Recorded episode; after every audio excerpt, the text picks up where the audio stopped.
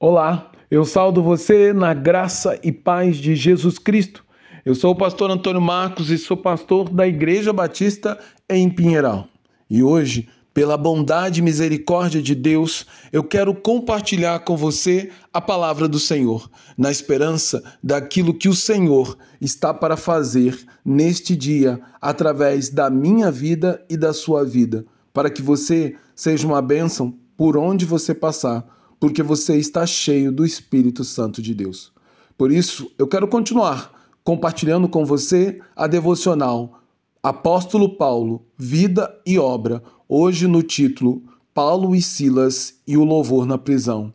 No texto que se encontra em Atos, capítulo 16, versículos 23 ao 25, que diz: E depois de lhes dar muitos açoites e os lançar na prisão, ordenaram ao carcereiro que os guardasse com toda a segurança. E este, recebendo tal ordem, os levou para o cárcere inferior e prendeu os pés deles no tronco. Por volta da meia-noite, Paulo e Silas oravam e cantavam louvores a Deus, e os demais companheiros de prisão escutavam.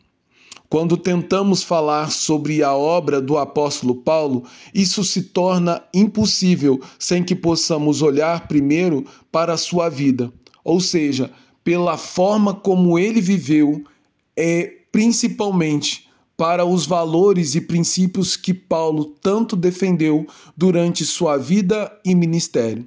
Por isso, podemos dizer que através da narrativa da história de Paulo, é que podemos entender a relevância e o significado mais profundo da sua obra, que abençoa e edifica a vida dos cristãos durante todo esse tempo.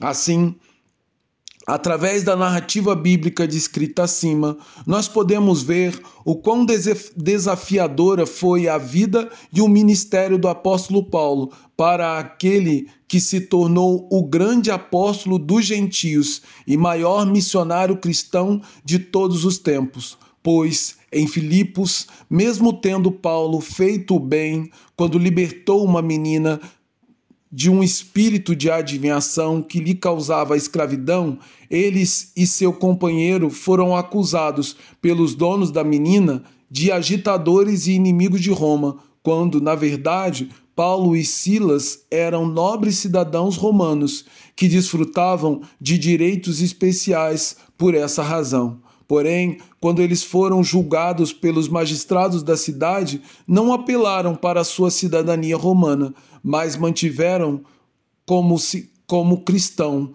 cuja verdadeira pátria é o reino de Deus.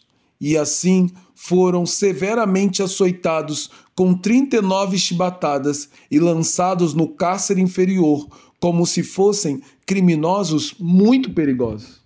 Embora essa condição pareça ser muito injusta aos olhos humanos, ela mostrava os dois missionários que eles estavam percorrendo o mesmo caminho do nosso Senhor Jesus Cristo, que foi acusado injustamente, sendo acusado de crimes que ele jamais cometeu.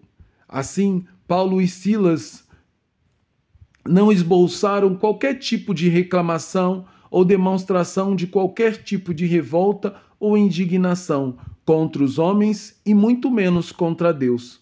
Mas à meia-noite, enquanto ainda padeciam sobre a dor nas costas que sangravam pelos açoites da injustiça e do ódio, louvavam ao Senhor e oravam dentro da prisão, de forma que todos os outros presos eram impactados pelo testemunho de fé de Paulo e Silas na prisão.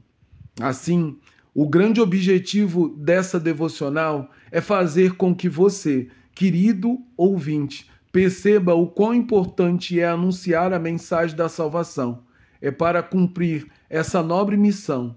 Todo verdadeiro cristão tem que estar disposto a enfrentar o ódio e a perseguição dos incrédulos, mesmo que isso implique num certo sofrimento físico, que é temporário, tendo a mesma convicção que Paulo teve e expressou na sua obra ao escrever a carta de Romanos, que seria conhecida como o Evangelho de Paulo, quando ele disse: Estou absolutamente convencido de que o nosso sofrimento do presente não pode se comparar com a glória que nos será revelada em Romanos 8,18. Portanto, como um verdadeiro cristão, eu convido você a dar um bom testemunho da fé que você tem em Jesus Cristo, que seja, quer seja no sofrimento e na dor da injustiça, quer seja sujeito a este mundo que jaz no maligno.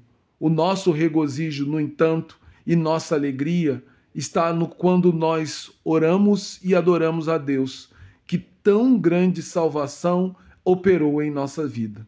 Assim, a minha sincera oração é que possamos imitar o apóstolo Paulo, de forma que o Senhor Jesus seja engrandecido e exaltado por meio das nossas vidas, para a glória e o louvor de Deus Pai.